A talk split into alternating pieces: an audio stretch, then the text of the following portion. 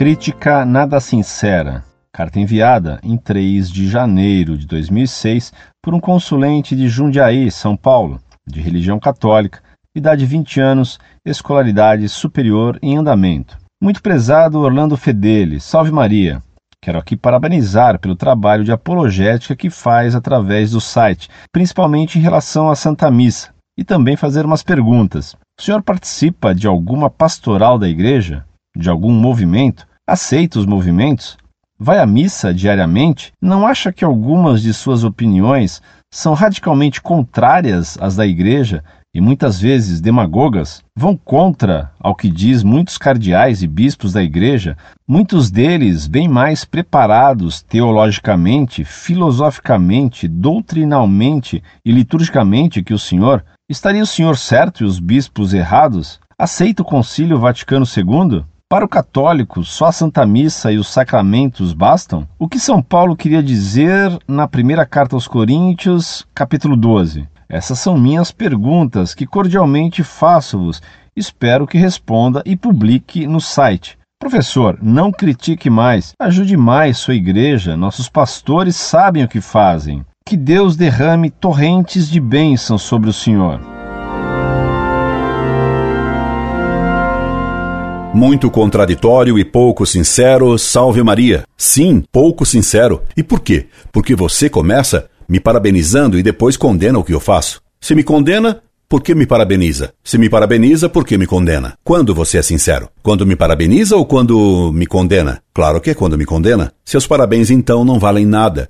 Foram dados apenas para simular educação. Você me pergunta se vou à missa diariamente, se participo de pastorais e etc. Nenhum confessor tem direito de perguntar tais coisas. E você nem é padre e nem é meu confessor? Pois saiba que sou católico apostólico romano, sou congregado mariano desde 1955 e pertenço à Ordem Terceira do Carmo. Pergunte mais: existe hoje a congregação mariana que fui filiado e a Ordem Terceira do Carmo em que entrei? Não, não existem mais.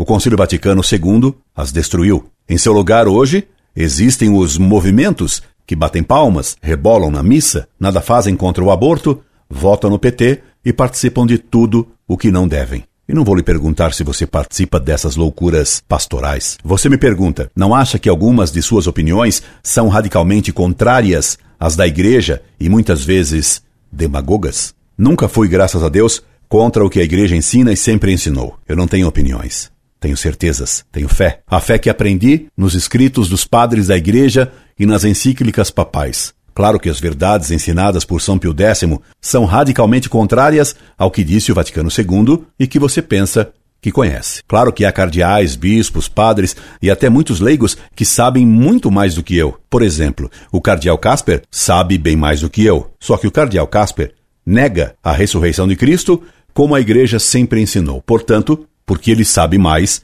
o erro dele é bem mais grave. Claro que o cardeal, que acaba de entregar ao Globo as suas anotações diárias do conclave, que elegeu Bento XVI, sabe muito mais do que eu. Sabe que fazendo isso o torna excomungado. O cardeal que fez essa traição a seu juramento sabe bem mais do que eu. Por isso, sua traição é muito pior. A questão não é a de quem sabe mais.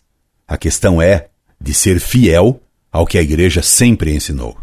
Você me pergunta: aceita o Concílio Vaticano II? Será que você não sabe ler? Como escreve se não sabe ler? Já me defini clarissimamente contra os erros do Concílio Vaticano II. E não vá rasgar as vestes acusando-me de blasfêmia e de heresia. O cardeal Ratzinger, hoje Papa Bento XVI, que sabe muito mais do que eu e até mais do que você, escreveu: No Concílio Vaticano II, disse Ratzinger, não há dogmas nem mesmo na preposição sobre a sacramentalidade do episcopado. Resta, portanto, dar uma explicação positiva, isto é, que grau de certeza apresentam os textos promulgados? Esta questão não ficou de todo clara, nem mesmo com as palavras da Comissão Teológica. Joseph Ratzinger, O Novo Povo de Deus, São Paulo, Paulinas, 1974. E Ratzinger mandou respeitar e não desprezar aqueles que criticam o Vaticano II, coisa que você parece não aceitar. Leia a citação abaixo e trate-me com compreensão pelas críticas que faço ao concílio.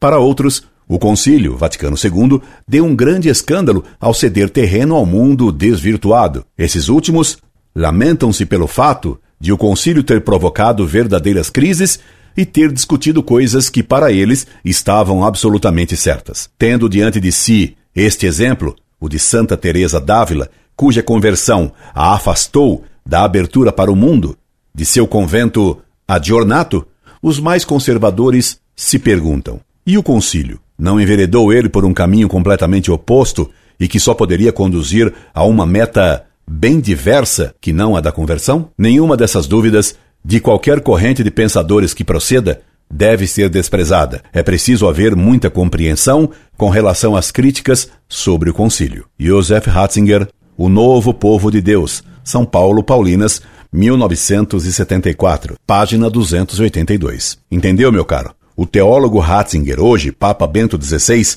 concordava que o Concílio Vaticano II rompeu com a doutrina do passado, especialmente com a encíclica Pascendi, com os sílabos e com o decreto Lamentabile. Qual é a linha de espiritualidade do Concílio Vaticano II e qual a sua situação diante da história dos demais concílios? Será que o último concílio tende para uma mundanização ou para uma espiritualização da Igreja? Significará o último concílio uma ruptura, uma revolução ou uma continuação? Se for confrontado com certas tendências do século XIX e da primeira metade do século XX, o concílio assinala, sem dúvida, uma ruptura e um avanço muito grande. Padre Joseph Ratzinger, O Novo Povo de Deus, São Paulo Paulinas, 1974, página 278. Para sermos objetivos na análise dos desajustes dos tempos passados que lançam suas sombras sobre a igreja de hoje, não deveríamos considerar apenas os fatos da antiguidade e da Idade Média, mas seria mister